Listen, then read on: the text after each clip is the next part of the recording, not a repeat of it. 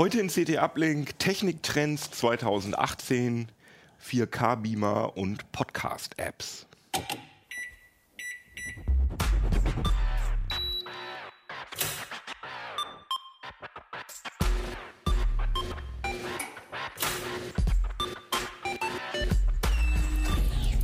CT Uplink.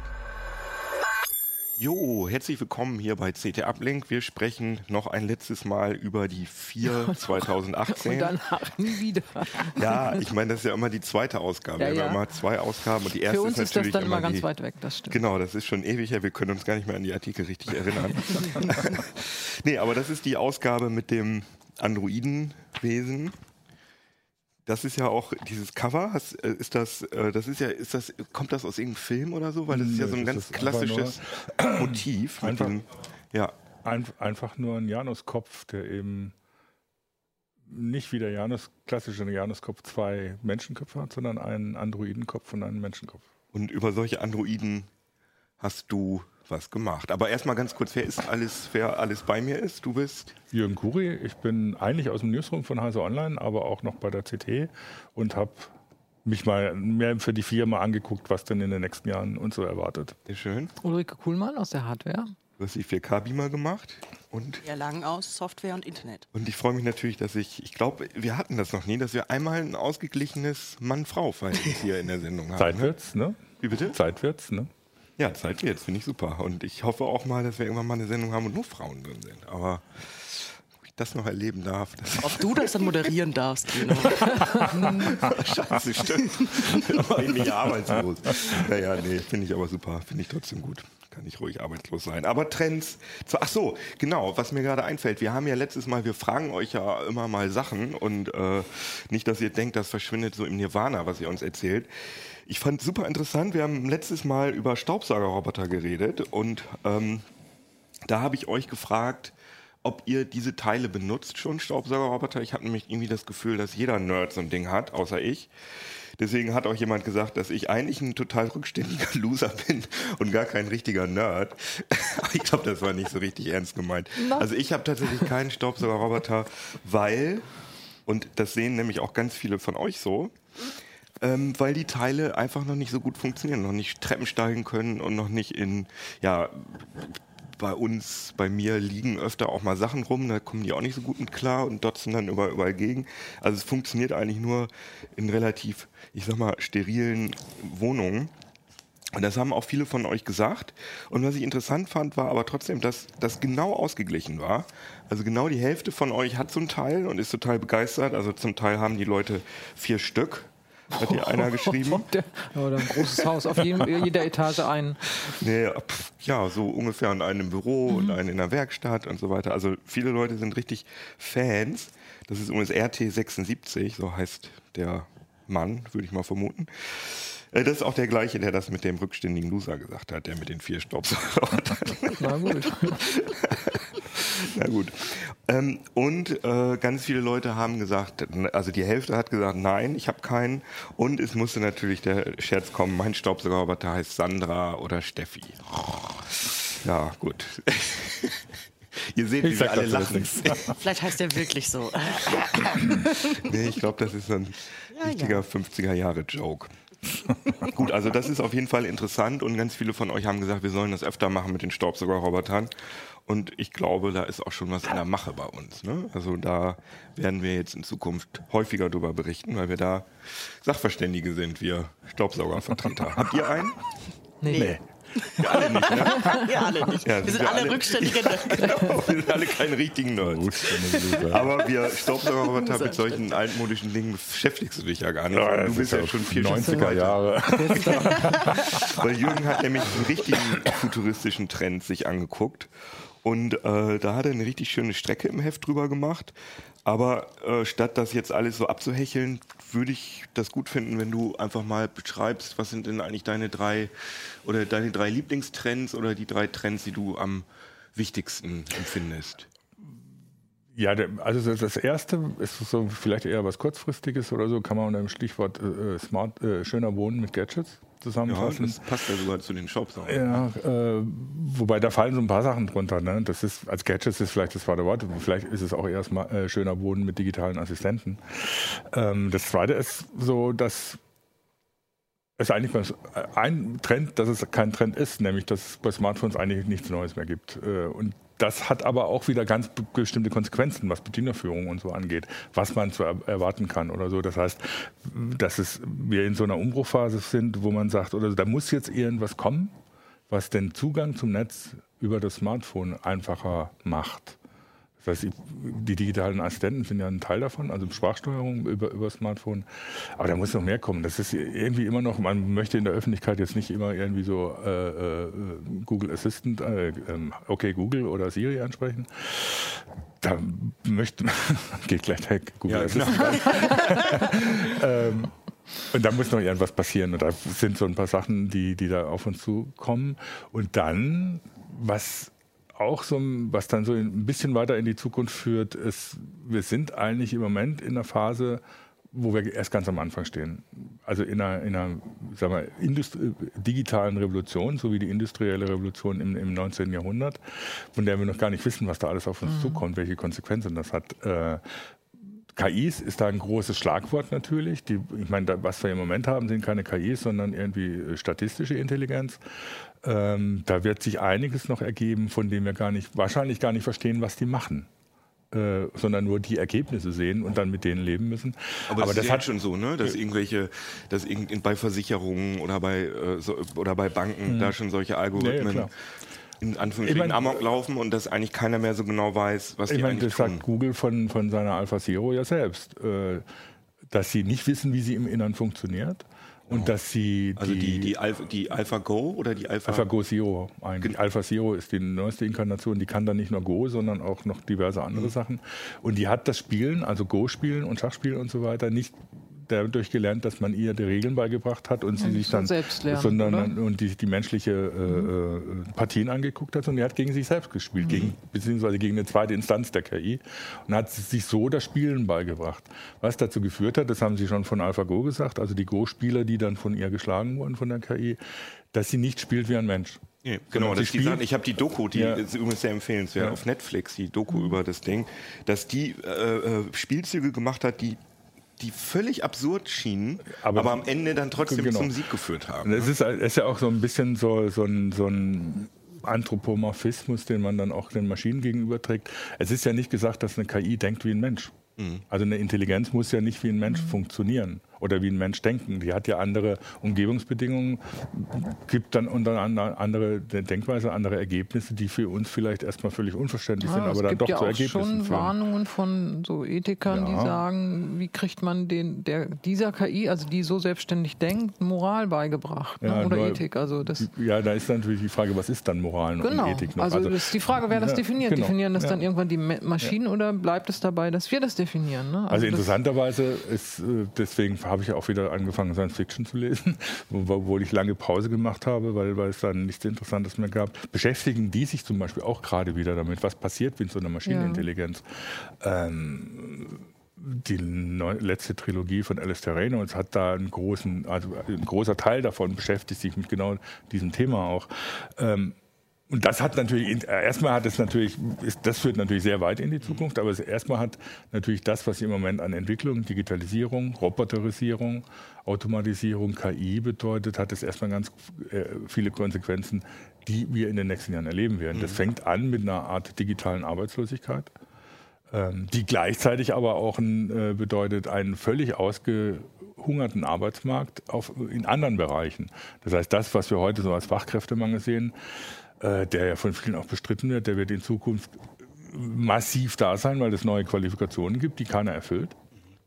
Ähm, und auf der anderen Seite die alten Qualifikationen nicht einfach. KI-Dressier, Ja, irgendwie sowas. Dressierer. Äh, auf der anderen Seite gibt es Qualifikationen, die auch nicht mehr einfach so durch Weiterbildung oder so äh, äh, auf einen neuen Stand gebracht werden können. Das heißt, wir erleben beides. Wir werden beides erleben. Digitale Arbeitslosigkeit und gleichzeitig Fachkräftemangel. Was dann auch so Diskussionen natürlich auslöst über, äh, wie, wird, wie muss eine Gesellschaft sich organisieren. Aber Äh, um einmal zusammengefasst, also du sagst als erstes, ähm, wird der Haushalt oder das, der Alltag wird halt computerisierter durch, Ja. durch Assistenten und so weiter. Dann sagst du, dass der Smartphone ist quasi tot oder Ja, nicht tot. Es ist, es ist ein Allerwelts-Ding geworden, dass man immer keine Innovation rumträgt. mehr. Es, Es gibt aber keine Innovation, der es Stelle. bewegt sich da erstmal nichts mehr. Genau, und das dritte ist einfach KI. Und das eigentlich gehört es ja alles so ein Das bisschen alles zusammen. zusammen. Ne? Ja, weil schöner Wohnen mit, äh, mit, mit Gadgets oder so baut ja auf die digitalen Assistenten auf. Früher hat man, wenn man Smart Home gehört hat, äh, Smart Home ist so ein Begriff, der ist so ein bisschen verbrannt wie Backup. Eigentlich möchte sich keiner damit beschäftigen, weil es immer kompliziert war. Man muss irgendwelche Server installieren und komplizierte Verkabelungen und Protokolle drum kümmern, wo der eine nicht mit dem anderen konnte. Das ist heute, oder wie man, wie man, wie, man hat schon eine Andeutung davon, wie das in Zukunft funktionieren wird über die digitalen Assistenten. Ich brauche dieses ganze Zeugs nicht mehr. Ich brauche keinen zentralen Server. Im Prinzip jedes Ding, was ich in, in der Wohnung habe, hat einen digitalen, also jetzt mal in die, in die Zukunft gesehen, hat so einen digitalen Assistenten. Und der, der halt gerade in der Nähe ist, den spreche ich an und der macht das Genau. dann für mich. Der redet Also das mit heißt, den dass die ganzen Sachen, die man vorher mit dem Smartphone vielleicht zu Hause gemacht hat, sprich Rezepte suchen oder äh, sich einen Film angeguckt oder äh, irgendeinen Podcast gehört, das kann man natürlich jetzt alles machen, indem man einfach sagt, hier bitte zeig mir mal den Ja. und den Film, such mir mal das und das Rezept aus, obwohl das natürlich noch nicht wirklich gut funktioniert, weil es wäre schön, wenn man den Assistenten irgendwie fragen könnte, wie viel, wie viel, äh, wie viel Salz war das jetzt nochmal? Ein Teelöffel oder Ja, ein ja. Esslöffel? Aber solche Fragen Aber kann Aber man das halt kommt, nicht das kommt, also, ja. das, also die digitalen Assistenten, also das war, haben ja viele gesagt, das ist jetzt hier der Boom von digitalen Assistenten. Ich finde, das ist erst der Anfang. Die können noch nicht die wirklich sind ja primitiv. Also, Die sind eigentlich primitiv, aber ich merke es an mir selber oder so. Bei mir zu Hause liegt das Smartphone irgendwo rum, äh, im, im Wohnzimmer oder im Arbeitszimmer. Und äh, ich frage, also wenn ich ein Buch lese und muss einen Begriff nachgucken, dann sage ich inzwischen, okay, Google, was heißt das? Ja, ja, ja, Ne? genau, das geht ja schneller, das. Das funkt, funkt, man gewöhnt sich so schnell daran, sagen viele, ja klar, aber das Smartphone hört dann die ganze Zeit mit und oder alle, äh, Amazon Alexa hört mit oder der Google Home hört die ganze Zeit mit. Ja, das ist dann auch eine Konsequenz, worüber man diskutieren muss, äh, was das für Privatsphäre oder Datenschutz bedeutet. Das ist nicht ganz einfach, aber auf der anderen Seite, man merkt oder so, wie man sich an sowas gewöhnt, wie man sich einfach die Wohnung anspricht, sozusagen Ja, genau. in, in Konsequenz. Und auch, man muss dafür eben auch keine komplizierten Sachen mehr installieren. Es ist halt überall so ein Assistent drin. Im Prinzip kann man dann auch in die äh, in, ins Sofa einbauen und der äh, kommuniziert dann mit irgendwelchen anderen Sachen. Ja, das ich ist völlig egal. das Installieren einer App, das ist, also das Pendant dazu sind ja diese Skills von Alexa. Ja. Das ist ja einfach, ähm, ich weiß gar nicht, wie das auf Deutsch ist, aber auf Englisch sagt man einfach enable Genau. und dann Ja. den Namen dieses Skills Ja, und dann ist das installiert. ne? Wie bitte? Aktivieren Oder aktivieren. ja, Das kann- Und fertig ist, ja. Genau, und dann ist das installiert. Ich meine, das ist ja auch, wenn man sich das mal früher vorstellt, wie es war, irgendwie äh, Software auf, im Diskettenzeitalter zu installieren. Also da hat sich ja schon viel getan. Und das ist ja letztendlich auf Handys auch schon nervig. Ne? Ja. Also noch. Also Und also das Interessante ist, als, da ist äh, Apple noch ein bisschen hinten dran mit Siri. Siri kann da noch nicht so viel. Das merkt man jetzt an dem, an dem, wie heißt das Ding? Der, der HomePod. Der HomePod, der jetzt auf den Markt kommt, da ist ja auch Siri drin, aber im Vergleich zu dem, was, was Google Home oder, oder Amazon Alexa können, ist das noch weit hinten dran. Und, aber an denen merkt man schon, wo, wo, die, wo die Reise hingeht, was, was die irgendwann alles können werden, sozusagen. Das ist ja letztendlich KI. Also ja, das genau. ist ja im Moment vielleicht noch einfach nur die Abfrage von, Äh, ähm, von irgendwelchen Sätzen, aber äh, in Zukunft wird das wahrscheinlich wirklich so funktionieren, dass man sagen kann, ey Siri, sag mal, ich fand doch, ich habe doch neulich vor zwei Wochen so einen Film gesehen mit mit der und der Schauspielerin, wo mir der Name nicht einfällt und in, Daraus das Ding kann man in ja der schon Lage, was machen. Genau. Bei Google Genau. Assistant funktioniert das teilweise schon so, weil er natürlich über das Smartphone und wenn man andere Google-Dienste benutzt, sehr viel über einen weiß. Also Mhm. viele User wundert es, was, was das Smartphone plötzlich alles über einen weiß und dann irgendwie ist man, man äh, irgendwo unterwegs und dann kommt plötzlich Google Assistant hoch und sagt, ja, du hast doch irgendwie da, die und die Interessen, willst du nicht da und dahin oder so oder du musst jetzt losfahren, weil du willst doch da und dahin. Das geht schon relativ weit äh, und das wird sich fortgehen. Das ist natürlich dann, geht es in Richtung KI äh, dass die KIs einem unterstützen. Äh, Die Frage ist, ob die KIs eben nur zur Unterstützung da sind oder eben eigene äh, Dings entwickeln. Aber das hat dann auch wieder mit dem Smartphone zu tun, Eigene weil da, die, die, die Assistenten fingen halt auf dem Smartphone an. Ähm, und kommen jetzt eben in alle Umgebungen rein, in die, äh, in die man sich so bewegt und mit denen man kommunizieren kann. Da zeigt sich dann aber auch wieder das Problem, man möchte nicht in überall sprechen. Weil Ja, so genau. in der U-Bahn oder so, erstens ist es unpraktisch und zweitens, weil die sprechen, springen halt immer, wenn ich jetzt okay Google sage, springt hier gleich wieder der Assistent an. Nee, tut er jetzt nicht, äh, auch gut. ähm, äh, und das Smartphone selber, das, das Ding ist, man möchte das ja auch nicht immer rausziehen. Ne? Das heißt, dafür ist die Assi- Assistentin ja eigentlich gut. Das heißt, man muss die Assistenten auch für mobil überall einbauen. Also die, die Google Buds, die haben ja schon den Google Assistant eingebaut. Das funktioniert eher schlecht. Ja, die brauchen aber auch noch das Smartphone, ne? Ähm, Genau, ja. Also ja gut, aber das kann man in der Tasche lassen dann. Ja, also das ist, Das nämlich ist ja das die, nächste genau. Geschichte, wo ich sage, also das Smartphone ist ausentwickelt, was wir aber brauchen, ist ein neues Interface zum Smartphone. Ich möchte es nicht immer rausziehen.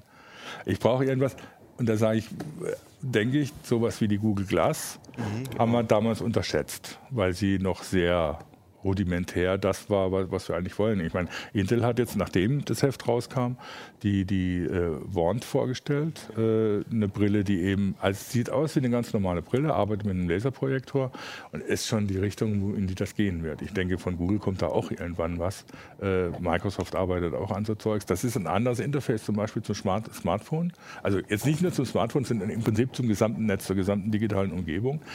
Ich kann natürlich mit der Brille auch sprechen, wenn sie einen Assistenten drin hat. Ich kann über die Brille aber auch bedienen. Die projiziert mir Sachen als Augmented Reality in, ins Ja, aber das Sichtfeld tut rein. sie, also da muss ich mal einmal, äh, das ist ja ähm, immer so ein Problem ähm, bei den Brillen, dass man da immer nicht so richtig differenzieren kann, was, ob das eigentlich wirklich richtig, ob das eigentlich einfache Mhm. Head-Up-Displays oder Datenbrillen äh, oder Datenbrillen oder richtige Augmented, Augmented. Augmented Reality-Brillen sind und sowohl die Google Glass als auch die Intel-Brille die sind ja eigentlich nur ein dummes Display, was sie irgendwo, also es schwebt dann einfach so ein Display davor. Ja, klar. Es ist nichts überlagert. Aber es wirklich, ist ne? nicht, also es Aber das ja- ist, das ist halt der erste Schritt. Richtig, also ich denke, aber, sind aber, erst, aber der, die andere Seite Ja. wird ja auch schon angefasst Klar. mit der Meta 2 und der HoloLens, Ja, genau. dass man halt wirkliche Augmented Reality Brillen hat, wo hier ein Objekt dargestellt werden kann, was für mich täuschend echt aussieht, was ich anfassen mit der kann. HoloLens kann ich aber noch nicht unterwegs sein. Nee, das Ne? ist das alles kann viel ich mit der groß, Wand aber- kann ich, kann ich eben unterwegs sein. Das ist das Richtig, Ding. aber genau Und das ist das Ziel. diese beiden ne? Entwicklungen, das Ja, ist ganz interessant, genau. dass einmal von diesen klobigen, richtigen Augmented Reality Brillen und von den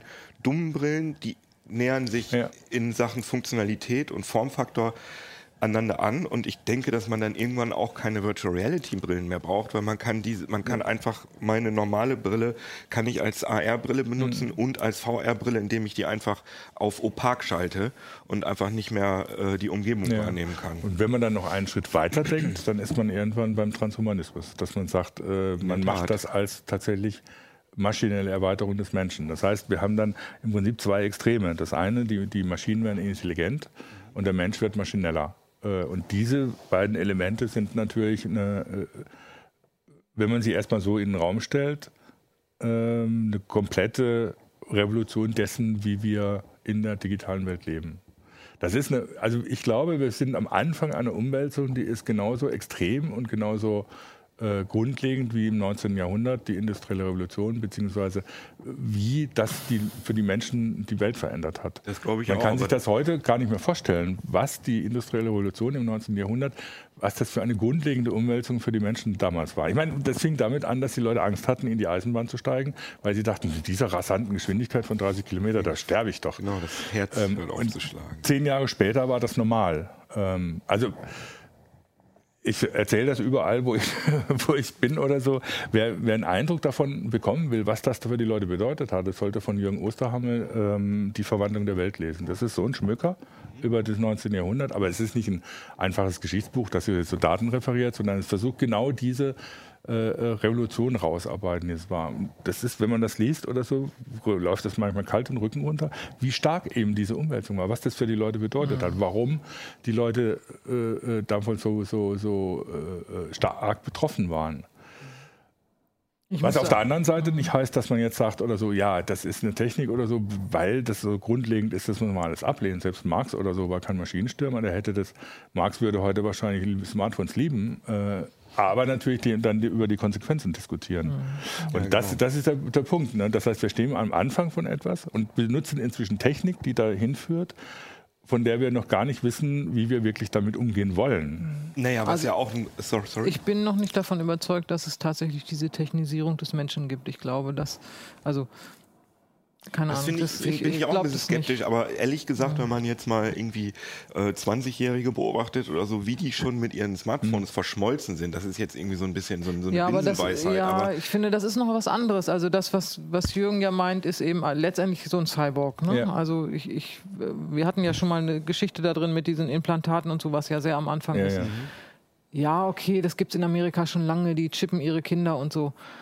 Ähm, aber ich finde, das, was du da so anklingen lässt, das geht noch darüber hinaus. Und da bin ich nicht sicher, ob das wirklich kommt. Naja, also ob sind- man dann nicht irgendwann sagt, nee, das geht eigentlich zu weit, so wie man jetzt eben Das- auch über Ethik ja, ja, diskutiert und so sagt, das Ich meine, nicht das ist, das ist eine Entscheidung, die die Gesellschaft treffen muss, geht es zu weit. Also ich meine, es fängt an, ich meine, wenn ich bin, bin mir äh, zum Beispiel erstmal über sowas wie Exoskelette diskutieren. Das finden alle vernünftig, weil es Leuten, die eine Behinderung haben oder die geschwächt sind oder die müssen schwer auch. tragen müssen, das Leben erleichtert. Ist aber erstmal eine maschinelle Erweiterung, die jetzt nicht implantiert wird, aber die natürlich so weil ist das Gehirn auch nicht involviert. Ich Das glaube, Gehirn das ist noch macht nicht den Leuten weniger. Angst, weil Ja, das ist einfach das nur Verrückte ist, Du das- ziehst das an und ziehst es Genau. wieder aus. Ja, das ja, ist vielleicht das der Ver- das Unterschied. Ver- ich ja, setze eine Brille auf Verrückte und ich ist- setze sie ab. Das Verrückte ist, rede mit Leuten, die medizinische Implantate haben. Ich kenne das von mir selber. Ähm, wenn du mal so ein Ding drin hast, Was hast du? ich habe einen Herzschrittmacher. Ah ja, okay. oder gucken Leute, die Cochlea-Implantate haben oder ähnliches, die eben von der maschinellen Erweiterung abhängig sind, für die ist das inzwischen Normal. normal. Also da geht es nicht nur unbedingt ums Gehirn, sondern da geht es eben etwas, was du nicht ausziehen kannst, was implantiert ist, was dein Leben äh, bei Cochlea-Implantaten sehr erleichtert. Beim Schrittmacher äh, gewährleistet Ja. äh, und ähnliches, dann da fängst du an, ganz anders über so Sachen nachzudenken. Nee, aber die Leute differenzieren ja ganz stark zwischen Geräten, die einen wieder normal machen, in Mhm. Anführungsstrichen, die einen auf den Stand eines gesunden Menschen bringen, sprich Herzschrittmacher oder Cochlea-Implantat. Aber wir reden ja schon, wir reden ja viel von Dingen, die die Menschen besser machen, die die auf eine, Mhm. auf eine Tuning. höhere Klar, Stufe natürlich. stellen. Und da sind Leute ja unglaublich skeptisch. Ja. Das verstehe ich auch nicht, warum das so ist. Also ich meine, es ist ja jetzt schon so, dass irgendwelche äh, äh, Sprinter, Mhm. ähm, die auf diesen ähm, Carbonfüßen. oder- Gar- ja. Carbonfüßen laufen schneller sind als normale Leute. Normale Leute sind auch normal, die Leute mit Implantaten.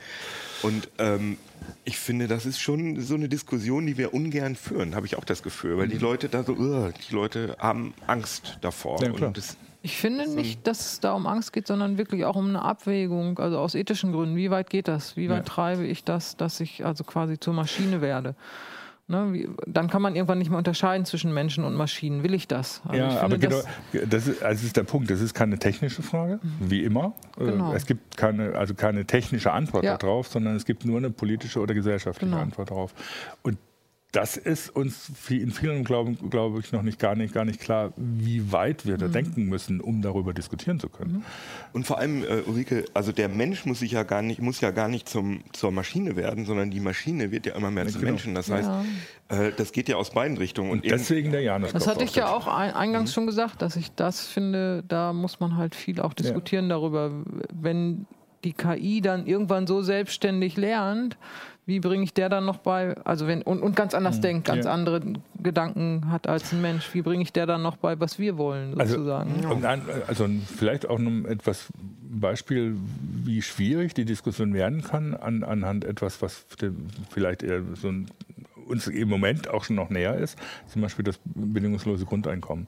Wenn du die technologische Arbeitslosigkeit siehst, dann denkst du sofort, ja, Was meinst du genau mit technologischer Arbeitslosigkeit? Arbeitslosigkeit, die durch Technik induziert wird. Ah, die durch Technik, also Erzeugt wird. Arbeitsplätze, die durch Technik Genau, ersetzt werden. Okay. Ähm, man kann, wenn man, wenn man das konsequent zu Ende denkt, äh, denkt, dann sind wir im Moment schon, oder es ist absehbar, dass wir technisch in der Lage sind, entfremdete Arbeit abzuschaffen. Und dann kommt sofort das natürlich die Diskussion zum bedingungslosen Grundeinkommen, die eben das dann auch finanziell oder sagen wir mal, von den Aber Lebensumständen äh, enthält ja eine starke Wertung. ja, ne? natürlich, Von klar. Das ist die Arbeit, die du machen musst, um dein Leben zu finanzieren. Das ist nicht die Arbeit, die du unbedingt machen willst. Du kannst ja auch beim bedingungslosen Grundeinkommen immer noch arbeiten, was du willst. Oder du kannst ja machen, was du willst.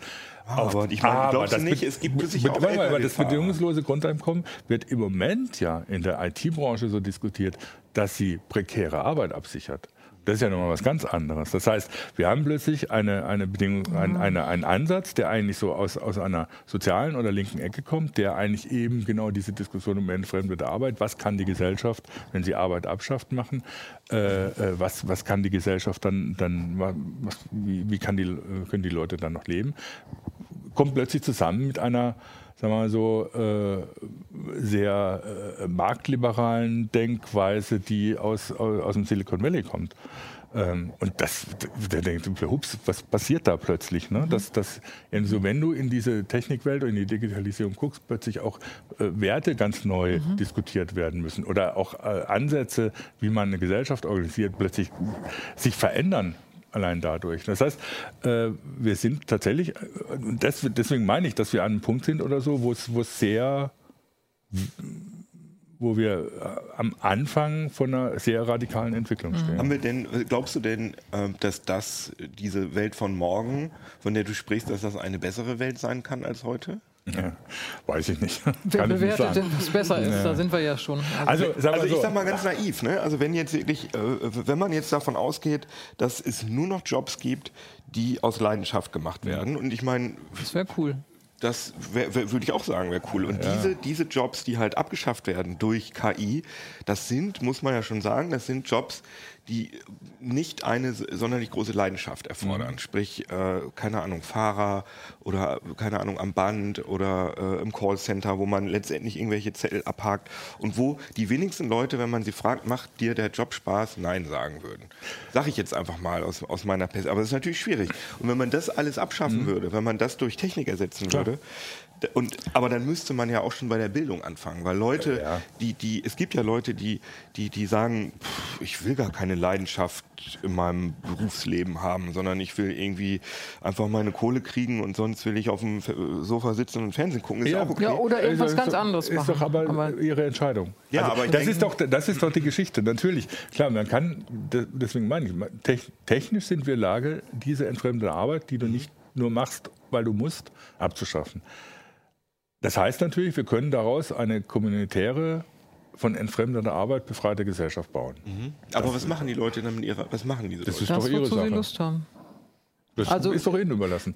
Also kommunitär, also das heißt ja nicht, dass sie nichts tun. Also es gibt ja jetzt, wenn, wenn, wenn man Berichte über, über die Experimente mit einem äh, garantierten Grund, äh, mhm. bedingungslosen Grundeinkommen in Finnland sieht oder so, ja, dann kommt immer dieser typische Holzbauer, der irgendwie dann fünf Monate an irgend so einem Teil rumschnitzt, weil er das unbedingt haben will. Ja, schön und gut. Aber die meisten die, die, da, die das bedingungslose Grundeinkommen machen, sichern eben ihre Projekt, äh, prekäre Projektarbeit ab. Und das ist ja diese, die, die digitale Bohem, die dann irgendwie durch das Grundeinkommen ihre eigentlich auch entfremdete Arbeit, aber auch noch zusätzlich prekäre Arbeit mhm. absichert.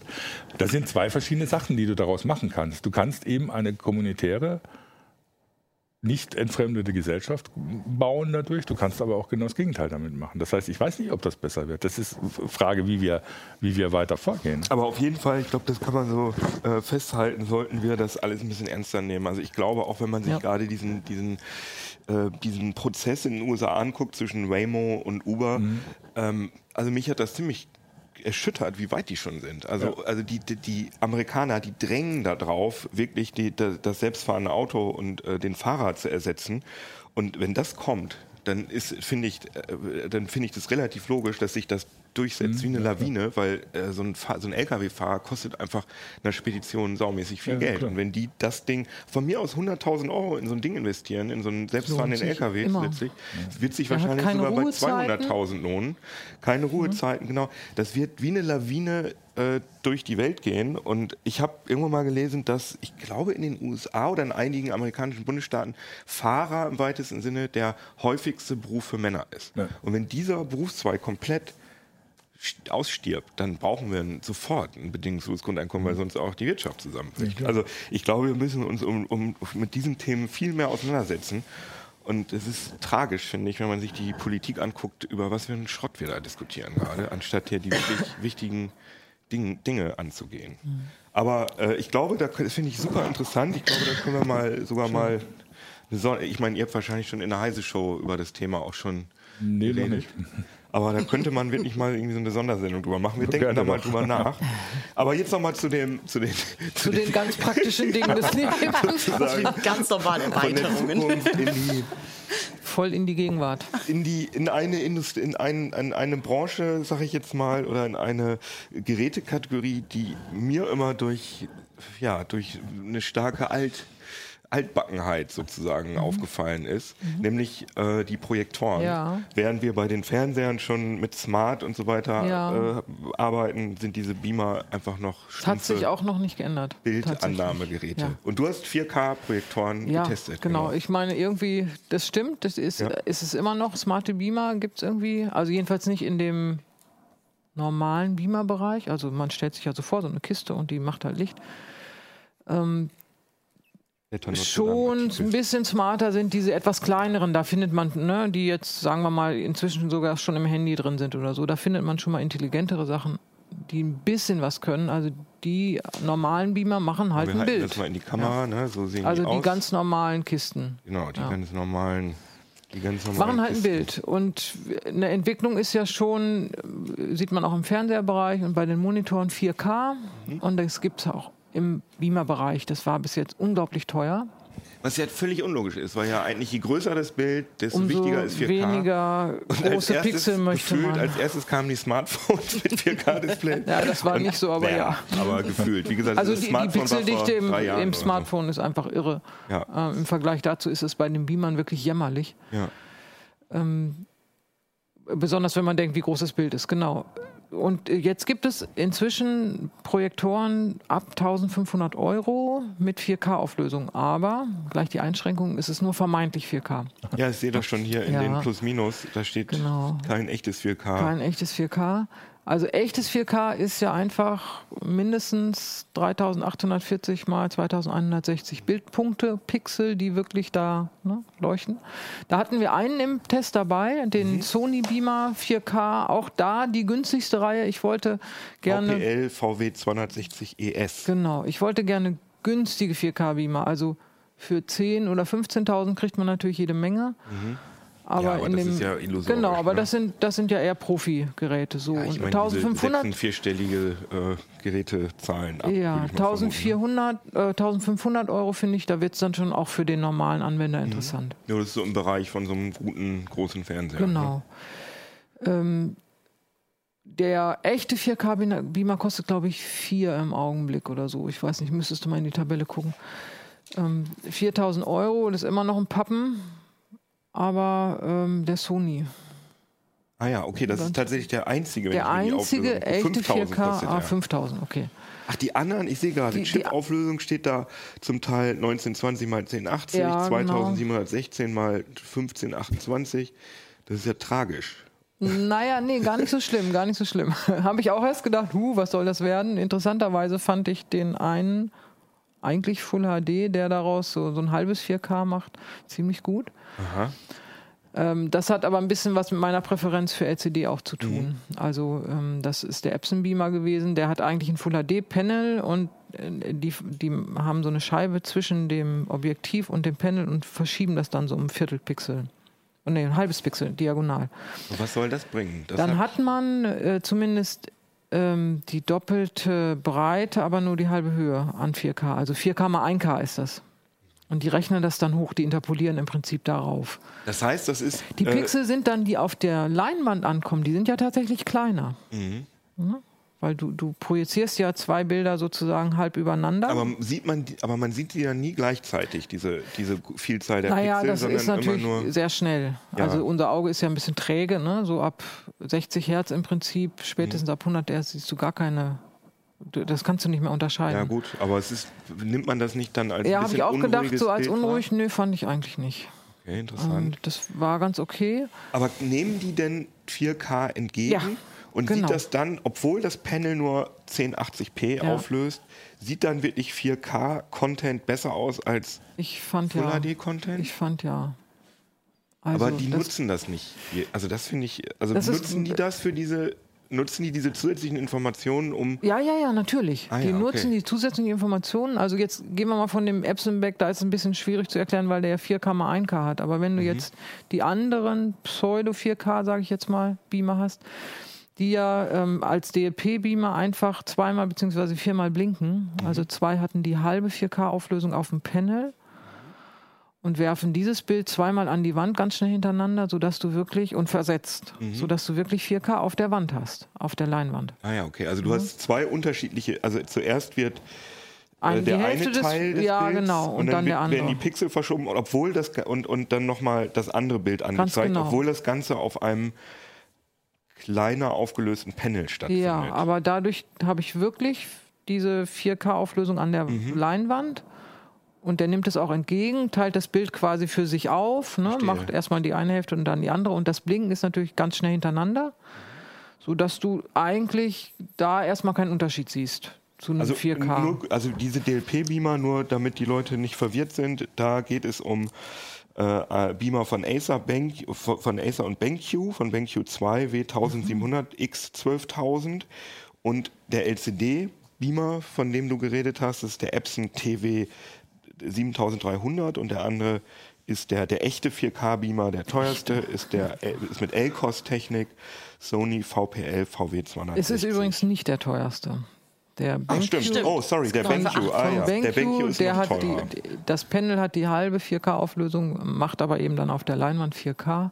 Da war noch das Besondere, dass der kein Farbrad hat. Das war wirklich sehr Ah, verblüffend. der hat der drei der hat, DLP-Panels, äh, nee, der oder? macht es mit LEDs. Der macht, Hey. äh, beleuchtet mit LEDs und das ist wirklich, also sogar Stefan hatte keine Probleme mit dem. Interessant. Ne, Stefan, also der Kollege Stefan Portek ist ja sehr empfindlich, Ja, was ja. den DLP, diesen Regenbogeneffekt angeht. Und er hat gesagt, oh, ich sehe gar keinen Regenbogen und hat dann wie wild gewirbelt mit seiner Hand und zu Ende und hat dann irgendwann gesagt, ja, doch so ein bisschen, aber ähm, das war wirklich äh, erstaunlich gut. Gut, aber das Ding kostet 8000, ne? Ja. Genau. Ich, bei den, was ich mich bei den Dingern immer frage, und bei den 4K ist immer nochmal besonders, hm, wer braucht sowas? Oder wer, für wen ist denn das überhaupt? Also, Also wenn du jetzt mm, viel Filme guckst Ja. und guckst die gerne in groß, ähm, du, du willst ich die meine, nicht klar, da so, macht ja 5000 Euro nicht aus, weil du brauchst auch entsprechend große Wohnungen für.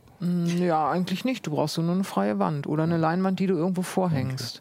Das ist ja Oder nicht so meinst schlimm. du, weil die so teuer sind oder weil man keine Beamer allgemein, also du meinst wegen der Du brauchst Größe? Platz natürlich. Mm, Finde ich gar nicht. Du brauchst irgendwo ja zugegeben eine freie Wand oder eben was, wo du die Leinwand davor machst. Also das, das finde ich, das geht sogar. Also ich besitze seit zehn Jahren keinen Fernseher und ich habe nur einen Beamer. Ja. Und, Und hast irgendwo eine freie Wand, Ich ne? habe eine freie Wand, das sieht halt, ne, ist richtig toll, sieht es nicht Mhm. aus, aber äh, Da könntest du dir ja auch mal eine Leinwand gönnen oder so. ja, aber dann hängt da eine Leinwand. Das ist Nee, ja, wieso? Die kannst du ja Dann kaufe ich mir einfahren. lieber so ein aufholbares Display. Ja, okay, das. Ja, wenn die dann, ich, das ist halt das, das Ding. Also die Deswegen Beamer sind ja viel platzsparender als ein großer Fernseher. Du könntest dir ja, also ich finde, die Argumentation ist eher, ein Beamer kann ich ja eigentlich nur im Dunkeln benutzen. Ja, das Und stimmt. dann wäre ja eigentlich die Alternative ein großer Fernseher. Und die sind heute ja auch gar nicht mehr so teuer. Also für 5000 Euro kostet schon einen ordentlichen Fernseher, einen großen. Aber ich vermute, Aber der steht dann wirklich da immer rum. Dann hast du da so ein Aber die sind- Riesenteil, so ein schwarzes Loch. so platt ja, oder aber, so, hängst du an die Wand und, ja, und dann hast du da ein schwarzes Loch an der und dann Wand. projizierst du ein, lässt dir ein Bild dauern. ja, ich habe Ah. halt ein weißes Loch an der Wand. Ne? Ja, also da ist halt einfach du könntest ja, naja, du könntest da ja schon ein Bild hinmachen, was du dann immer abnimmst. Ja, Oder genau. eine Leinwand. Ja, also deswegen eine Leinwand ist eigentlich schon sinnvoller. Ja, ein Bild kann ich meinem Fernseher auch hängen. Wenn der Ey, dann hast du da immer so ein. Nee, das willst du nicht. Aber wegen der Raumgröße, wie weit muss ich denn so Abstand haben, damit ich das. Also, nee, Da sind die erstmal, relativ Man flexibel. sieht das ja. Also, Ja. man sieht ja vielleicht schon einen Unterschied von echtem 4K zu den geschummelten. 4K. Ne? Mhm, sieht man auch, Aber, ja. aber ab wann? Also, wie nah muss ich rangehen, dass das auffällt in meinem normalen Auge? Also das kommt, kommt ja auf die Bildgröße an. Ne? Sagen, wir sind ausgegangen von einer 2 Meter, weiß ich gar nicht mehr, 20 breiten Leinwand oder so. Das ist so das Standardding, was man so kaufen kann. Aus 2,50 Meter hast du eigentlich nichts mehr gesehen. Okay. Da, also keine Pixel mehr. Das war okay. Drei Meter vielleicht. Mhm. So. Kommt ein bisschen drauf an, wie gut man gucken kann. Und, ähm, Aber das ist erstaunlich, dass die immer noch so teuer sind. Ich vermute Aber mal, dass 1500 Euro finde ich jetzt nicht so teuer. Ja, aber das ist ja nun einer DLP-Beamer mit Farbrad, der entsprechend Ja, flimmert. muss man, der flimmert nicht, sondern der hat nur einen Ja, Regenbogeneffekt. ja. Und den sieht nicht jeder. Wir sind jetzt leider damit geplagt, aber es gibt viele Leute, die sagen, nee, sehe ich gar nicht. Gibt Stört mich gar wirklich? nicht. Ja, die gibt es wirklich. Aber ich Das ist wie ich, früher mit den Triniton-Monitoren. Da haben manche den Faden in der Mitte auch gesehen und manche Ja, nicht. ja. aber ich habe den, also ich habe früher auch viel mit Beamern beschäftigt Ja. und äh, wenn man Leute darauf hingewiesen hat, Ja. die einmal diesen DLP-Regenbogen gesehen haben, dann sehen Ach, die haben das vielleicht wieder vergessen dann. Kann sein. Das ist so ein bisschen so, äh, wenn du ins Kino gehst, in ein normales Kino, da tränen dir doch die Augen. Das ist doch grässlich. Was dir da an Bildqualität du meinst geboten- analog? Oder was meinst du? Genau, also kein 4K-Kinosaal, sondern einen ganz normalen Kinosaal in, in so einem, weiß ich nicht, Arthouse oder so. Das ist doch traurig. Ja, ja, Aber da stimmt. guckst du doch dir den Film an und nicht Ja. und jammerst nicht die ganze Zeit, wie schrecklich das Bild ist. Nein, Ich da jammer ich über den Sound. Immer. Oder den Sound. Sitze unbequem sind, weil der Sound scheiße ist und weil Genau. das Bild Mist ist. Also Ich weiß nicht. Ich finde dann dafür, also ich gehe ins Kino und schalte das dann ab. Im ersten Moment denke ich, oh Gott. jetzt gucke ich mir einen Film an, den ich guck ich besonders gut finde und dann ist er in einer scheiß Qualität. Das ärgert mich dann. Das passt nicht zu Ich will den. Inhalt genießen. Ja. So. Ich glaube, so kann man auch über das DLP flimmern. Das wollte ich Ja, eigentlich ja, sagen. das Da kann man drüber hinwegsehen. Aber was ich trotzdem erstaunlich finde, ich habe ja seit, wie gesagt, zehn, acht, zehn Jahren oder so einen Beamer und die, Indust die Projektorenindustrie hat es in der ganzen Zeit nicht, nicht Nee, nicht hinbekommen, mir geschafft. ein Pro Produkt Ja. mal anzubieten, wo ich Ja. irgendwie so ein bisschen schwach werde. Und ich habe da jetzt schon zweimal die Lampe ausgetauscht. Das Ding sieht immer noch super aus und da findet meiner Meinung, also meines Empfindens Also dann ist vielleicht, Innovation ja, dann statt. ist vielleicht dieser ähm, LED-Beamer von BenQ ist schon der Schritt in die richtige 8000 Richtung. Euro bezahle genau. ich nicht. Ne? Also Genau. das, äh, so viel. Das ist So reich bin ich auch Also nicht. Nicht. ich war insgesamt eigentlich zufrieden mit den Geräten. Ich hatte erst, als ich die reingeholt habe, habe ich gedacht, na, das kann ja was werden. Full HD, da war ich echt ein bisschen erschüttert. Mhm. Ähm, also weil das, ich hatte auch da eine Grafik, kannst du ja mal halten, wie groß die sind. Ne? Also das, äh, nee, da, das sind tatsächlich Ah, ja. die Größenverhältnisse. So, so ist es, ne? Die, die Projektionschips. Und das ist schon ziemlich muckelig klein dann. Genau. Ähm, dafür hat er ein ganz ordentliches Bild gemacht. Also fand ich nicht schlecht. Ja, ja, gut, aber die Preise sind halt schon krass. Und der für, den für 1500 Euro, würdest du, den, würdest du dir den in die Bude stellen? Nicht bedingungslos empfehlen. Ich würde ihn nicht nehmen, weil er ein DLP ist und das für mich nicht in Frage kommt tatsächlich. ähm, da würde ich eher den Epson nehmen, weil ich, wie gesagt, also ich habe ein Problem mit dem DLP-Flimmern. Aber ist äh, die Wen das nicht stört, der kann Leider sich den Epson auch mal ruhig angucken. Also ich habe zu Hause den, das ist ja der TW 7300 und ich habe zu Hause den TW 5000. ja, das hätt- würde mich hätten wir mal gucken können. Ne? Das würde Ja. mich echt mal interessieren, ob das, also ob das da tatsächlich ein großer Unterschied ist. Aber Mhm. natürlich hast du 4K getestet und hattest dann keinen Full HD im, im Raum. Das ist War wahrscheinlich schon besser. Ja, war und wahrscheinlich besseres so. Schwarz oder so, ne? Oder?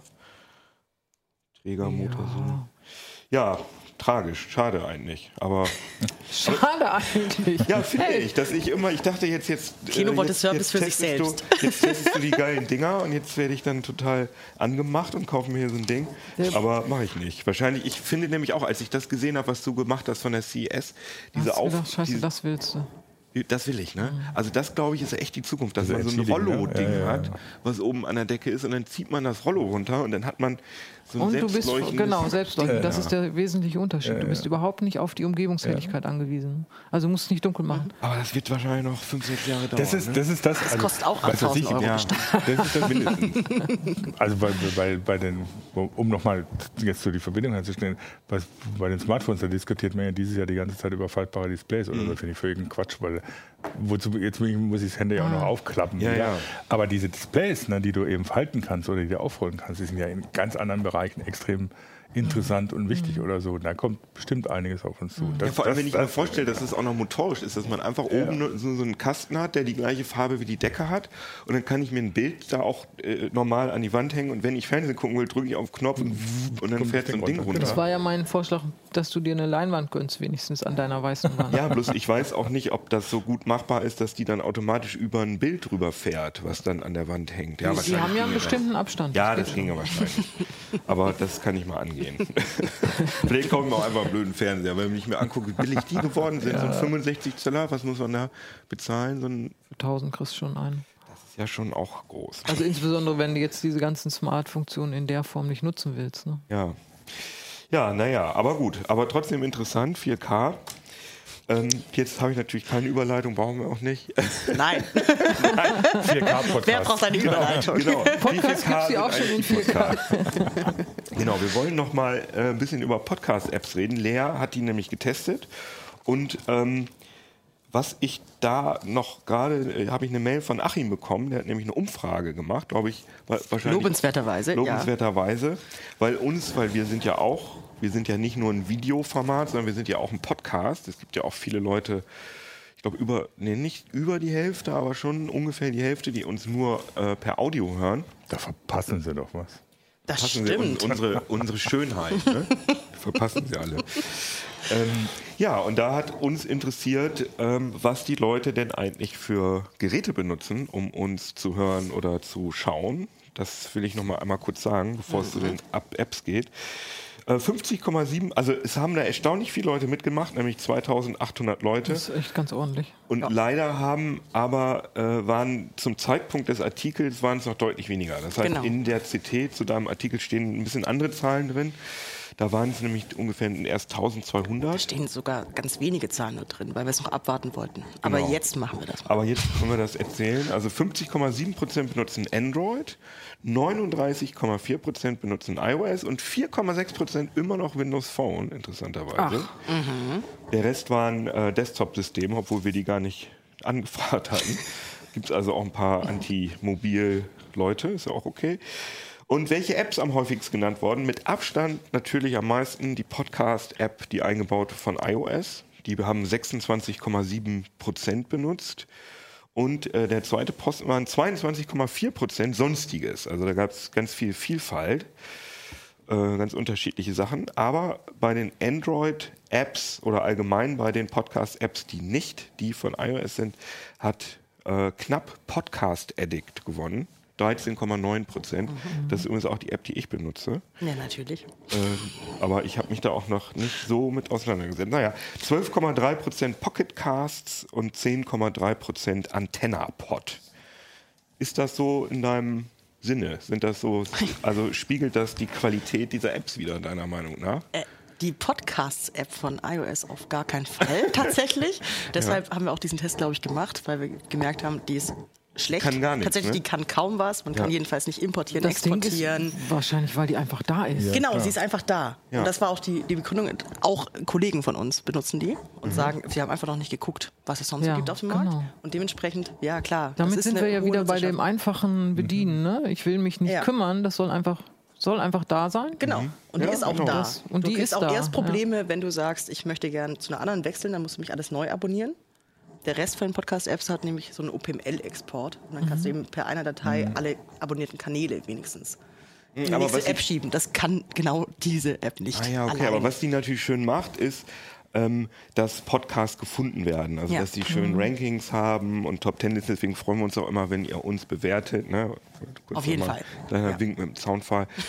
ähm, und das geht ja bei anderen nicht. Ähm, aber was, äh, erklär nochmal dieses OPL, das habe ich jetzt. OPML, OPML, ja. das ist eine Datei, die eben einfach nur die URL und den Titel von den ganzen Kanälen ausliest. Also Ja, quasi weiß. dein, dein RSS-Feed. Ah, okay. Und dann hast du so eine Datei, die das eben listet. Und Mhm. du kannst sie einmal exportieren in die nächste App.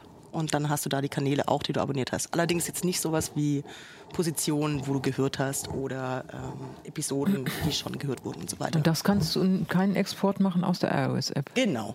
Das ist die einzige, die es nicht kann. Alle anderen können Import und Export. Aber wozu also Podcast brauche ich das? Also wenn ich meine Podcast Wenn du wechselst, Wenn du wechseln oder? willst.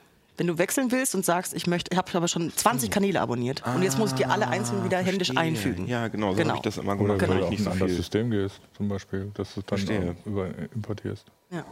Also ich glaube, dass die Podcast Addict App, die hat wahrscheinlich so eine Backup-Funktion. Das heißt, wenn Auch. ich in, in Google Drive wahrscheinlich, wenn ich einfach nur auf ein neues Android-Handy umziehe, dann Ja, ja, du kannst sie freischalten, genau. Ah, die ist ja, nicht so, okay. die ist nicht so selbstverständlich tatsächlich. So. Die andere, andere synchronisieren ein bisschen besser, aber ja. Aber was ich auch gehört habe, was viele Leute wollen, äh, die wollen die Podcasts, die benutzen mehrere Geräte, also zu Hause hören Mhm. sie vielleicht auf ihrem, keine Ahnung, Amazon Echo oder so. Und die wollen dann natürlich, wenn sie auf dem Fahrrad auf ihrem Handy was gehört haben, dann wollen sie an der Stelle weiterhören zu Hause. Ja. Und geht das denn? Also, weil ich, bin, ich benutze immer nur ein Gerät zum Podcast Das geht, glaube ich, bei fünf von den neuen Apps, glaube ich. Das ist ungefähr die Zahl. Also d- die haben einfach das System, du hast ein Login und damit kannst du eben auch synchronisieren. Das heißt, du meldest dich einfach überall an und dann werden auch deine Abhörpositionen gespeichert. Und die ganz tollen Profi-Apps, nämlich, ich glaube, das sind Castbox und Pocket Cast, die gibt es beide für Android und iOS und die synchronisieren auch tatsächlich zwischen iOS-Geräten und Android-Geräten. Das Ah ja. ist äh, herausragend. Desktop auch? Eigentlich nicht, ne? Na, gibt's noch kostenpflichtig noch Weblayer manchmal dazu. Aber ansonsten, ja, nee. Also darauf haben wir tatsächlich auch nicht getestet. Und kommen wahrscheinlich auch nicht mit Echo und Google Home und so richtig gut zurecht. ah, manche haben auch Chromecast-Support und so weiter. Manche haben auch einen Apple Watch-Support. Ah, okay, ja, verstehe, genau. verstehe. Und ähm, was müssen die denn noch können, außer diesen, diese, also du hast jetzt gerade äh, diesen Export, diese Mhm. Exportfunktion genannt und diese Synchronisierung haben wir drüber geredet. Was können die noch, die Guten noch mehr als zum Beispiel die Podcast-App von iOS, um die Leute mal ein bisschen davon wegzulocken. Genau. Ähm, äh, tatsächlich, also erstmal müssten die am besten Playlists können. So Mhm. der Nutzer eben sagt, vorm Einschlafen möchte ich die zehn Sachen hören und auf dem Fahrrad zur Arbeit die fünf. So. Mhm. Das können nicht alle, zum Beispiel. Ähm, oder Sachen wie Sleep Timer, wie man den einstellen möchte, ob man jetzt 60 Minuten möchte oder eben sagt, bis zum Ende der Folge oder fünf Minuten einfach nur. Gibt es ja auch so Menschen, die sagen, in fünf Minuten schlafe ich ein. Ähm, die haben die eingebaut. Und dann gibt es so ganz tolle Funktionen für Vielhörer, dass zum Beispiel Stille übersprungen wird. Das heißt, du hörst einen Rede-Podcast tatsächlich und sagst, die App soll Und dann reden alle so und reden immer so. Nicht ganz so schlimm, Okay, ja. aber so alle Pausen, die so mit Geraschel und so weiter gefüllt sind, werden weggeschnitten. Das heißt, also getrimmt. Automatisch. Automatisch. Das machen ja ganz gute Podcasts, machen das ja manuell selbst. Ne? Also ich, Genau, genau. das Ganz bei- gute, genau. ja. Und, und andere, die vielleicht ein bisschen mehr Indie sind, die haben das noch nicht so so, ganz wir. drauf. Wie, äh, beispielsweise. Ich oh, glaub, Johannes, bei, uns, gehört? bei uns kann man auch was wegfiltern, das stimmt tatsächlich. also ich, ich höre immer diesen, Wieso? Ihr redet doch die diesen ganze Stay Zeit. Forever äh, Podcast. Das ist so ein Retro-Spieler-Podcast und die erzählen immer, dass sie je, dass jede Folge wirklich Stunden, viele Stunden im Schnitt ist. Also Ja. wo wirklich, man hört das auch beim, Ja. wenn man sich das anhört, dass die manchmal wahrscheinlich noch eine extra Schleife gedreht haben im Satz, so wie ich das auch manchmal mache, dass man dann irgendwie so ein, oder wir alle so einen Halbsatz einfügt und so und dass das rausgeschnitten Mhm. ist, damit man straight halt zu hören kann. Das hört sich auch wirklich super an, aber das ist halt echt Arbeit, die Das ist ein Wahnsinnszeit. Wahnsinnsaufwand, Ich ja. hoffe für Sie, dass Sie bei Flatter sind. Flatter ist so ein nee, lustiger die machen Dienst. Patreon. Ah, und- Patreon, und auch sehr gut. Können sich da, Lass dich unterstützen. Sehr gut. genau. Genau. Ähm, ja, was, was noch super wichtig ist, sind sowas wie Vorschläge, also personalisierte Vorschläge, dass du eben auch mal über den Tellerrand guckst und Mhm. eben nicht nur den Uplink abonnierst. Also natürlich müssen wir alle den Uplink abonnieren, aber ähm, Die heiße Show. auch die Heise Show. Aber dass man eben dann auch sieht, okay, ich habe Politik, Podcasts und ähm, mein Hobby ist Fußball und so habe ich den Rasenfunk oder so, dann sagt halt die App, also sagt eine gute App, zum Beispiel Castbox macht es extrem gut, ähm, einfach die Vorschläge rauszufinden, die dem User noch Ah ja, gefallen das, könnten. Das ist, das ist gut, ja. Das kann auch nicht jede. Genau. Und ich habe gehört, ich kann mir das selber gar nicht vorstellen, aber dass es Leute gibt, die hören Podcast auch zum Teil in äh, 1,5-facher Geschwindigkeit, damit Ja. sie schneller durch sind. damit. Oh ja, das geht auch. Ganz genau. Macht ihr das? Nee. Nein, Aber es gibt aber auch Leute, die machen das auf 0,5-facher Geschwindigkeit, Ah. damit sie ganz langsam alle reden hören. Das, das kann ich überhaupt nicht Aber nachvollziehen. ist bei 1,5-facher Geschwindigkeit, ist es nicht dann schon ziemlich hoch? Auch? da wird es schwierig. Also wir haben es immer ausgetestet. Ich glaube, bei 1,2 und 1,3 ist es noch gut hörbar meistens, wenn Leute im normalen Ja. Tempo sprechen. Also Nachrichten und so wird schon schwierig, aber so. Aber ist da eine? Tonhöhenkorrektur drin oder Ja. sind das dann so Ach, ist drin. Mäuse? Ja. Okay, ich, weil Genau, ich wollte sagen, schon, wenn man genau, das können die Guten.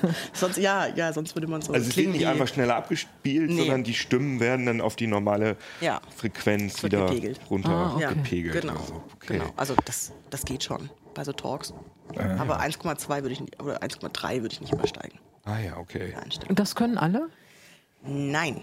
Also Okay. doch, also es können alle zu einem gewissen Grad, aber es gibt so, es gibt welche, die können bis 0,5 runter und dann welche bis 0,8 und manche können aber auch nur auf der wirklichen Originalgeschwindigkeit und dann eben hoch in verschiedenen Schritten. Es gibt manche so in 10er Schritten, dass du es ganz genau anpassen kannst oder eben auch in 0,25 Schritten und so weiter. Okay. Die Also meisten wenn- können so zwischen 1,0 und 2,0. Also wenn uns jemand mit einer anderen Geschwindigkeit hört als der normalen, das würde mich mal interessieren, dann äh, Wie klingen wir schreibt das doch mal bitte in die Kommentare irgendwo rein. Müssen wir noch mal Also entweder- ausprobieren. Ja, Ja, und wa vor allem, warum ihr das macht. Also wahrscheinlich sagen die, sind immer zu so lahm. Oder aber also gerade, mich würde auch echt interessieren, ob uns Leute wirklich langsamer anhören. Das wäre wirklich. Das wäre äh, interessant. Das finde ich auch sehr interessant. Das lädt zum Einschlafen. Naja, man kann halt zwei Stunden dann Ablink hören. Ist doch genial. Das stimmt, das stimmt. Das stimmt. Aber, aber auch nur noch mal inhaltlich, also geht ja nicht nur um die, um die, die App selber. Also was für Podcasts würdest du außer CT Uplink empfehlen? Äh, Aufwachen finde ich ganz gut. Der, ist, der dokumentiert eben so, naja, die Medienlandschaft und Politik aktuell. Das ist Ja. ganz, das ist äh, ziemlich zugespitzt meistens, macht aber Spaß. Und was ich ganz arg mag, ist die NDR-Info-Redezeit. Das sind so einstündige Interviews, ähm, wo sich einfach mal Zeit genommen wird und dann Leute mal befragt werden. Und sind das reine Podcasts oder läuft das auch im Radio? Bei NDR Info ist es tatsächlich, das sind Sendungen, die im Radio laufen, aber du kannst eben auch als Podcast abonnieren. Also NDR bietet es sowieso an, dass du jedes einzelne Format nochmal als Kanal Ah ja, abonnieren okay. kannst. Okay. Und hört ihr auch Podcasts? Ihr? Witzigerweise, die Redezeit höre ich im Radio, wenn ich unterwegs bin irgendwie. Mhm. Ja. Ähm, sonst höre ich eigentlich, naja, natürlich den Ablink und die Heise Show, logisch. Ähm, TED Talks höre ich Ah ja, okay. relativ viel. Kann man ja auch angucken auf YouTube. Ja. ja, aber ich meine, optisch gibt das nicht so viel her Nee, das meistens. stimmt, das stimmt. Du kannst ja auch den Videopodcast angucken. Das, Genau. das stimmt, stimmt. Mehr Videopodcasts. Ablink zum Beispiel. Und du? Naja, zum einen Deutschlandfunk, wenn ich morgens irgendwie nicht genug Zeit habe, um so den, weil die haben morgens immer so eine schöne, schöne Strecke eben, wo sie so den Tag einführen, ne, was ist passiert, ein paar Interviews dazu und so und das gibt es eben auch als Podcast. Und die Lage der Nation natürlich. Die ist, ja, Nicht nur, weil Philipp wir mit, mit Philipp und- Banse und Ulf Bollmeier Genau. eh zusammenarbeiten. Grüße an Philipp. Und ja. Aber die machen das einfach klasse so. Also wie der Name sagt, Klage der Nation, irgendwie diskutieren darüber, was, was in der Politik und in der Gesellschaft hier gerade so los ist und machen das, analysieren das echt gut und es macht Spaß, denen zuzuhören. Das ist ja auch sehr erfolgreich, habe ich gehört. Die machen jetzt sogar Live-Shows. Und das ist ja, das finde ich ganz interessant, das Podcast. Ja, das war ja äh, jahrelang einfach nur so ein Nerd-Thema, aber Mhm. es scheint ja ein bisschen mehr jetzt in den, in den, so langsam in den Mainstream reinzukommen, oder hast Ach, du nicht schon das Gefühl? lange. Schon lange, ja? Aber jetzt gibt es eben auch noch die Apps tatsächlich. Also ich glaube, das erleichtert. Also zumindest in meiner Blase hatte ich das Gefühl, dass vor so, hm, keine Ahnung, acht, neun Jahren oder so, dass die Podcasts alle auf Nerds zugeschnitten waren, weil Nerds die einzigen waren, die Podcasts gehört haben. weil Ja, so die RSS-Feeds abonniert haben und so. Genau, so, die ja. solche Sachen gemacht haben. Und was ich aber richtig krass finde, ist, dass es auch in Deutschland immer mehr Podcasts gibt, die wirklich von ihren Patreon-Einnahmen leben können. Also es gibt zum Beispiel zwei äh, Spiele-Podcasts, äh, zum Beispiel eben äh, Stay Forever, was ich wirklich sehr empfehlen kann. Und dann gibt es noch Auf ein Bier, das heißt jetzt, glaube ich, äh, The Pod einfach nur. Und die, die sind zu dritt und die finanzieren sich komplett über Patreon. Das sind Fulltime-Jobs. Die machen wirklich Fulltime zu dritt, machen die ihre, ihre Podcasts. Und das finde ich ganz schön krass. Also, dass, dass das auch für äh, so Medienarbeiter wie uns. äh, Wie finanziert sich das denn? äh, Patreon ist so eine, so eine Plattform, wo du als, als Fan äh, einen monatlichen Obolus Ah, okay. zahlen kannst. Und dann kriegst du, also ich zahle zum Beispiel bei Stay Forever, glaube ich, 5 Dollar. Es geht, das ist eine amerikanische äh, Plattform, 5 Dollar im Monat und bekomme dafür Zugriff auf Podcasts, die nur für Patreon-Unterstützer Mhm. gemacht werden. Und ähm, äh, ja, und bezahle das sehr gerne. Und dann gibt es natürlich auch noch so, das ist ein bisschen so wie bei, wie bei wie so Crowdfinancing. Bloß, dass es, dass es dann auch so Slots gibt oder so, äh, ja, so Summen, die man bezahlt, von mir aus 100 Dollar. Und dann bekommt man dann auch noch Zugriff auf, das, äh, auf die Arbeitsmaterialien von den Leuten und Ah, so ja. weiter für so richtige Fans. Und da kommen bei vielen Podcasts schon, also keine Ahnung, drei, Aber das vier, ist ja fünf, letztendlich das 6.000 Dollar zusammen. Netflix-Modell. Wie bitte? Das ist ja das Netflix-Modell. Nicht das letzte jetzt, aber so dieses 5 Dollar im Monat oder so. Und dann kriege ich Zugriff auf. Genau, aber nur bei dem einen Podcast. Also du Genau. bekommst, du unterstützt das, äh, konkret einen bestimmten Podcast und Also. die kriegen, also natürlich, die Plattform zieht ein bisschen Geld ab für irgendwelche Verwaltungskosten oder so, aber die kriegen dann einen Obolus. Also du, du und vor hast allem dann geht das nicht monatlich. Zugriff auf andere Podcasts. Ah Nee, ja. ist quasi so ein Crowdfunding-Abo. Okay. Genau. Und äh, da- das gibt's auch, es ist nicht nur, nicht für, es kommt, ich weiß nicht, kommt das von dem Podcast? Patreon? Also war, war, war das ursprünglich für Podcasts gemacht? Es gibt auch viel äh, Software, die Genau, ich glaube einfach für Medien. Also ich glaube, das ist Medienunterstützung. Genau, so Softwareentwickler, die in ihrer Freizeit irgendein Projekt machen und die wollen, dass, dass sie das weitermachen. Und dann kannst du halt das mit dem Obolus unterstützen. Aber ich habe auch schon gelesen, dass es gibt immer diese tollen Beispiele, die da wirklich von leben können. Und dann gibt es auch etliche Leute, die, keine Ahnung, wo es eben nicht so richtig funktioniert. Also das ist so ein, ja, das ist, also einfach ist es nicht, aber ich finde es trotzdem eine sehr interessante das gab es ja früher nicht, dass Leute wirklich von Podcasts leben, also gut leben konnten. Das war eher so ein Hobby. Ja. Und äh, wir haben natürlich kein Patreon, glaube, weil wir glaube, in, kommerziell glaube, in sind. Deutschland war Tim Pöttloff der Erste, der das so halbwegs als Genau, aber hat das ja dann selbst finanziert und mit Flutter-Buttons genau. und äh, solchen Geschichten. Ich glaube aber, der lebt, wie war das, der macht so Workshops gegen Geld und hat der nicht auch irgendwie so eine Software oder so? Oder irgendwie, ich weiß es jetzt gerade auch nicht, aber die sind auch sehr empfehlenswert, die, äh, die Podcasts von Tim Pritlove. Ich muss mal ganz kurz, ich habe gar nicht im Kopf, habe ich noch mal irgendwas zum Empfehlen, was ich hier drauf habe?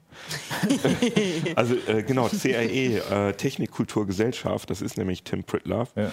Und der macht dann äh, zum Teil äh, bis zu vier Stunden lang äh, Podcasts über ein bestimmtes Thema. Und zwar so Sachen wie Brot, Kaffee, Bier, Chili. Und du hörst dir das dann vier Stunden lang an und dann bist du aber wirklich richtig Experte auf dem Gebiet. Also dieser Bier-Podcast von ihm und der Kaffee-Podcast, die fand ich hochgradig interessant. Und die sind auch sehr zeitlos, sind zum Teil schon drei, vier, fünf Jahre alt, aber funktionieren immer noch gut. Kann ich auch sehr empfehlen. Und ansonsten habe ich auch die Lage der Nation, CT Uplink, ähm, und noch ein paar amerikanische Sachen, genau. Und finde ich gut. Das äh, Podcast finden wir, glaube ich, alle gut, ne? ja, jetzt kannst du auch mal gucken, ob du noch einen besseren Podcatcher findest. Genau. In deinem Artikel? Ja. Was ist denn dein Favorit? Oder willst du den? Also Testsieger haben wir ja bei uns nicht, aber Nee, welchen benutzt du? Wenn, wenn, wenn du müsstest? Ich glaube, ich glaube Castbox, aber weil ich eben auch relativ neu bin, weil ich erst so zwei, drei Podcasts mal gehört habe. Ja. Und äh, Castbox hat halt eben so, so super viele Vorschläge und auch gut, die haben auch Audiobücher drin. Zum Beispiel. Das sind aber nur so Klassiker, so Gullivers Reisen oder so auf Englisch. Kann man sich dann mal aber umsonst anhören. ne? Er hat auch eine schöne Oberfläche, wenn ich mir den oder so. Screenshot hier so. Genau, der ist ganz Also cool wer noch aufgemacht. Podcast suchst, wir haben, ihr habt ja auch empfohlen, ne? Genau, wir haben ja auch auch einen empfohlen. Artikel mit Genau. Podcast-Empfehlungen. Ja, der Kollege Jo Barger hat noch drei Seiten Podcast-Empfehlungen aus der Redaktion. So. Mit Ah ja, Achim zusammen und mit Holger, genau. Mal aufgelistet, was wir so Ja, und die findet man Redaktion online. Ja. Interessant. Hier schreibst du bei Castbox Recorder. Ja, Wozu braucht man denn das? das ist richtig gut. Du kannst selber einfach Podcaster werden in Castbox. Aber nur in der Android-App. Das ist witzig. Die hat quasi Aufnahme. Ja, genau. Die hat eine Aufnahmefunktion. Du kannst aber auch sagen, ich höre gerade einen Podcast und möchte an der Stelle mitschneiden damit. Das geht auch parallel. um und dann halt an Freunde auch- schicken Ah, per Sprachnachricht cool. oder so. Ja. Genau, das geht auch. Aha. Ja, aber, aber sie stellen auch ein Kontingent bereit. Du kannst auch direkt einen Kanal anlegen und da deinen Podcast reinspeichern. Cool. Unbearbeitet. Also Leute, hört bitte weiter CD Uplink, aber ihr dürft auch wirklich noch vielleicht ein oder zwei andere Podcasts hören, aber dann mehr auch vielleicht nicht. Sonst schafft man das nicht. Sonst Die schafft man heiße das Show halt nicht. auch noch. Ne? Dann noch eins. Und mir ist gerade eingefallen, weil, wir, weil du gerade Deutschlandfunk und Philipp Banse gesagt hast, also heute, wir zeichnen ja ein bisschen vorher auf, also heu, am Samstag kommt dieser Podcast oder diese, dieses Video hier raus von uns morgens und um 13 Uhr äh, könnt ihr mich übrigens in Deutschlandfunk Kultur hören, wo ich über ja, über VR-Pornografie, mein Lieblingsthema spreche. Das ist ja immer so das Liebling, auch das Lieblingsthema von den ganzen Feuilletonisten im Radio. Das finde ich immer ganz super, darüber zu sprechen. Ich würde viel lieber über normal VR oder AR reden, aber ich muss immer über Pornografie. So was Dummes. Da ist Philipp Banse auch dabei. Also ihr könnt auch mal oldschool einfach Radio Ich einschalten. glaube, das Ja. wird sich auch ändern. Ja. Ja, irgendwann ist das Thema durch. Ja, ja, ich glaube auch, aber naja, ich will mich nicht beklagen. Das wird bestimmt eine spannende Sendung und die haben bestimmt auch Ihr noch kriegt bestimmt noch einen anderen Dreh hin, oder? Ja, ja, wir kriegen noch einen anderen Dreh hin. Glaube ich schon. Also, schön, dass ihr zugehört habt. Als erstes Mal mit eurer äh, favorisierten Podcast-App, aber auch vielen Dank fürs Zugucken. Schreibt uns gerne Mails. Äh, das ist uplink.ct.de oder kommentiert im Heise-Forum äh, auf YouTube. Wo kann man noch kommentieren?